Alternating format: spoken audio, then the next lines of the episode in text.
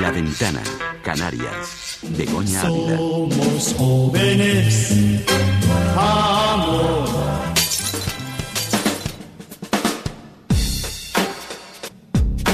Seis y 41, continuamos en la ventana de Canarias y retomamos el contacto tras dos semanas desterrados por otros asuntos que eran de estricta actualidad con nuestros jóvenes. Saludamos a Irán Pérez, buenas tardes. Hola, muy buenas tardes, Begoña. Buenas tardes, ya también saludamos, están los estudios de Aura Vera, buenas tardes. Hola, buenas tardes a todos. Y a nuestro corresponsal en Madrid, Eduardo Díaz, buenas tardes. Buenas tardes, abandonado durante dos semanas sin saber qué hacer. Desde luego. Me imagino que habrá sido de tu vida sin nosotros. Pues imagínate, unos martes vacíos, sin sentido. ¿El tiempo cómo está por ahí? El tiempo, bueno, te- les diré que hasta hace dos días un calor primaveral estupendo. En, bueno, se podía ir en camiseta y ahora un frío horrible. Eh, a Irán le decimos cómo está el tiempo en Canarias o nos lo Por guardamos. Mm, Mejor no lo guardo. Como siempre. Chicos, tenemos muchos asuntos de actualidad, sobre todo queremos comenzar por uno que nos ha llamado la atención y es que la Asamblea del Movimiento Estudiantil de Canarias, AMEC, ha lamentado hoy que por un error cometido por la Facultad de Psicología de la Universidad de La Laguna no se han entregado las solicitudes de beca de más de 300 alumnos. De hecho, se hizo fuera de plazo. Vamos a escuchar, si les parece, a Yasmina Hernández, que es portavoz de este sindicato. Lo que ocurrió fue que se perdieron los expedientes de 300 alumnos simplemente porque hubo un olvido administrativo de, de dar salida a esos expedientes a la oficina pertinente. Y bueno, ahora se saca esto a por parte de, el colectivo, criticando un poco la gestión por parte de de la UL y rogando al gobierno de Canarias que agilice para que estos alumnos no se vean perjudicados debido a que dentro de aproximadamente dos meses tendrán que pagar la matrícula si no se ha tramitado su beca si no pagan la matrícula no saldrían en las actas de junio y al ser muchos de ellos posibles becarios se verían gravemente perjudicados porque al ser becario la matrícula te la paga directamente el gobierno de Canarias. Daura, por ser la más cercana a la época estudiantil, ¿qué te parece? Terrible, vamos, terrible. Ya de por sí las becas han recortado en los últimos años presupuesto como para que se olviden de los estudiantes. Me parece ya, ya un extremo que, que no se puede no se puede asumir. Fuera de plazo, Airán. Bueno, yo la verdad, bueno, nunca he sido, nunca he disfrutado de ninguna beca, pero me imagino cómo será eh, que te pase una situación como esta, sobre todo porque te la dan eh, porque tus condiciones económicas no son favorables. Exactamente. Edu. Bueno, me parece de, de- de tercermundista, sinceramente. Además, jugar, pues eso, ¿no? Con gente que a lo mejor no tiene eh, recursos, ¿no? Para pagar, eh, para pagarse algo tan importante como la educación, ¿no? Bueno, me parece lo peor. Por cierto que hay gente que se esfuerza por estudiar y tiene que pedir una beca para poder hacerlo, pero hay gente en Canarias que ni estudia ni trabaja. El, el 2%, Daura. De los jóvenes ni estudia ni trabaja ni busca trabajo. O sea, ni siquiera está en posición de, de buscar algo, es simplemente viven en su casa tranquilitos. Ellos no se preocupan, ya se irá la crisis. So- son los denominados nini. La generación Nini, eso iba a decir, ¿no? O sea, la generación Nini, eh, totalmente. Vamos. ¿Y ustedes, ustedes podrían estar en, en sus casas sin estudiar, sin trabajar? Imposible. en mi caso, imposible.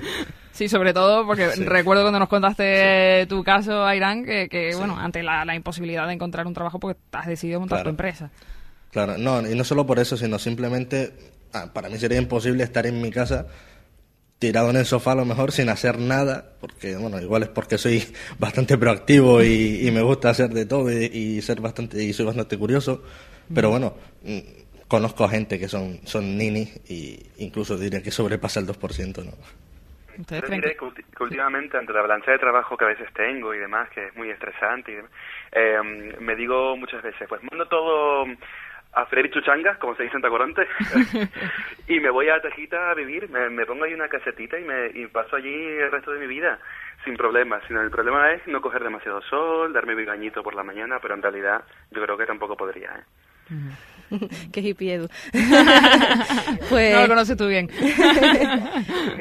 Pues según decía precisamente Inés Roja, la consejera Inés Roja decía que esta generación está más preparada que la anterior. Para mí me parece increíble porque yo veo cada vez más gente en la calle, quiero decir, más jóvenes que se preocupan menos por terminar la secundaria, más jóvenes... Bueno, estos datos son, estos datos son precisamente del 2010 y tenía aquí los datos también de que entre los 18 y 24 años un 55% tiene estudios más allá de la edu- educación obligatoria. Yo pensé que eran más bajos. Bueno, eso por lo menos es algo positivo. Más, de, más del 50%, la verdad es que, que es una cifra, una cifra estupenda. Por cierto, eh, eh, ¿ya tienen preparado el disfraz?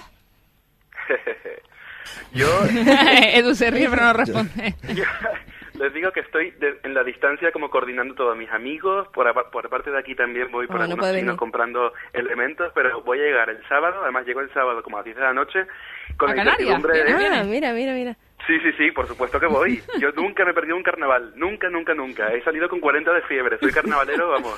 Y por supuesto que voy, me cojo días y demás, el lunes de carnaval y el sábado ya estaré dando todo. Y el carnaval, pues, o sea, el disfraz, pues a medias. A ver, Edu, por, por cierto, eh, o sea, ¿vas a estar toda la semana en Canarias o de sábado a lunes? no, estoy de sábado a martes, además. ¿A martes hasta qué hora? Oye, pues no lo sé, no lo sé, tengo que verlo. No sé si habías caído en que te podrías pasar por los estudios de la cadena SER.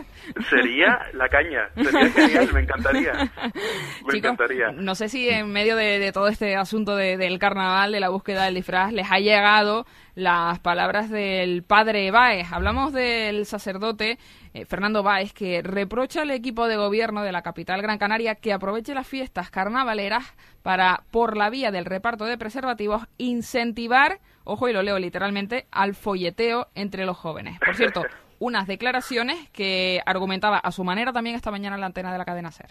Las políticas de prevención se han realizado basándose en evidencias que resultan sumamente débiles. Es decir, la ineficacia de los preservativos. No lo digo yo, ¿eh? Bueno, yo lo digo, lo repito, pero lo dice Halperin, un científico de la Universidad de Howard. Ojo, ¿eh? Que es necesario enseñar a evitar la promiscuidad. Lo mejor sería educar a la gente para que respeten al otro. Cuidado, cuidado que carnaval es, es carne de comida porque vamos a entrar en unos tiempos donde se prohíbe la carne y entonces en lo- algunos han entendido que la carne aquí es el sexo. No, no, la carne es en el, en el plato. Ya lo saben, la carne en el plato. Madre mía, qué hombre tan flipado. No, no tengo palabras, ¿eh? O sea, es como estar, era además la vocecita así, parecía como Franco incluso, ¿no? El nodo. Qué horror. Vamos, creo que, que, que, que, vamos, que incluso darle difusión eh, a estas palabras es contraproducente. Hay que divertirse en carnaval y hay que hacerlo de forma responsable. Y si surge la oportunidad de, de hacerlo, pues siempre con preservativo, por supuesto. Pero vamos, este hombre eh, literalmente está flipando. Vamos. No ustedes. el, el, el padre Báez es conocido en, en Gran Canaria por lo menos por su nivel de friquismo, que es bastante considerable, eh, rozando la caspa. Lo, este malo caso- es que después, por ejemplo, Rouco Varela hoy también decía, o ayer, que Internet era malo y no sé qué. Esta gente que son carcas de, de la iglesia Claro. y tienen eh, tienen muchísimo poder mediático y tienen y alcanzan a muchísima gente, ¿no? Entonces, eh, a mí me parece asombroso. Por cierto, que anunciábamos en, en nuestro Facebook y en el Twitter que íbamos a hablar de este asunto y dice Sara Felipe Hernández que el folleteo, entre comillas, en carnavales eh, va a ocurrir igual. En carnaval la gente en su gran mayoría no se corta si no tiene gomático, así que respeto mucho a ese señor, pero Dios según él, que, que según él creó la vida, además de cosas bellas, creó también enfermedades que se evitan con el uso del condón y de paso, ya que están en contra del aborto, que se acuerden de que el condón también evita embarazos no deseados, que cambien el chip ya, que ya va siendo hora. Pues muy bien dicho. Sí, totalmente de acuerdo. No hay palabras, ya con esto está dicho todo. Bueno, vamos a, vamos a cambiar de, de tercio también relacionado con el carnaval, pero desde la parte más positiva. Mañana se celebra la gala de elección de la reina del carnaval de Santa Cruz de Tenerife. Ya esta gala ha sido en Las Palmas de Gran Canaria, pero el viernes es la gala drag. Nosotros hemos hablado en la antena de la cadena SER con los directores de ambas galas. Escúchenlos porque es la emoción del creador de un espectáculo que sin duda proyectará Canarias a todo el mundo.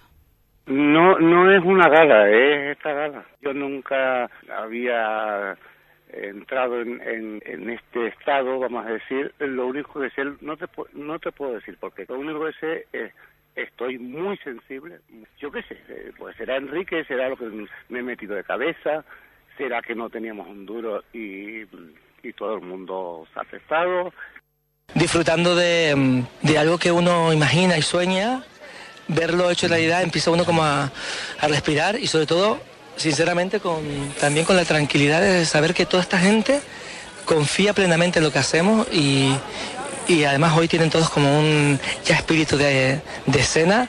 Esto uno lo imagina, pero ponerlo en pie con rodeado de talento es fundamental. Yo cuando preparaban los sonidos para esta tertulia, la verdad es que me llegaba a emocionar con ellos. Yo no sé si ustedes son carnavaleros hasta el punto de seguir todas las galas o los eventos o solo van a la calle. Airán. Bueno, yo, yo en mi caso nunca he sido muy carnavalero, que digamos, pero en, en el caso de la gala drag es algo que sí, sí me gusta ver y, y ningún año me lo he perdido. Incluso cuando he estado estudiando en la península, he intentado ver la, la televisión canaria como sea y, y- y lo he visto por, bueno, pues por, si no por internet, pues por la Ya- tele. llama, no, mucho por la, satélite. llama mucho la atención. Y cuando has estado fuera también lo ven tus, tus compañeros, tus amigos. Mm, No, realmente nos juntamos los cuatro canarios que, que estamos por ahí y, y lo vemos. Ujú. Pero bueno. Edu, tú que vas a estar mañana Yo todavía en Madrid. les digo que también estaba totalmente erizado escuchando, sobre todo al primero de Tenerife. A mí Sergio la gala drag García. me es un poco más indiferente, pero la gala de la reina a mí siempre me ha encantado, siempre, siempre, siempre. Y lo he visto pues pixelado en la web de, de la televisión canaria. y cuando he estado en Madrid, que es casi siempre. Y la verdad que, hombre, últimamente pues ya he perdido un poco de fuelle. La verdad que desde lo de Belén Esteban, yo no sé si la gala de selección de la reina pues eh, ha ido mejorando, en declive o, o no sé yo. Pero Este año promete, promete sorprender y promete emocionar. Como decía, va a haber eh, representaciones en Murgas de todo el archipiélago. Qué bien, qué bien, qué bien. Vamos a ver si podemos tener a ambos directores en la ventana de Canarias en los próximos días. Quizá más pronto que tarde, lo dejo ahí. Muy bien. Chicos, que gracias a los tres, como siempre, a Irán Pérez, a Daura Vera por estar en los estudios y a nuestro corresponsal en Madrid, siempre fiel a nuestra tertulia, sea el día que sea. siempre, siempre, siempre. Edu, de piénsate escucharlo. lo del martes, ¿eh? Y retrasa Sí, el Me vuelo. me lo Venga. ganas de escucharlo de carnaval ya está en la calle. Efectivamente, el carnaval ya está en la calle y nosotros aquí en la ventana de Canarias no podíamos dejarlo atrás. 6 y 53, enseguida la recta final de la ventana de Canarias.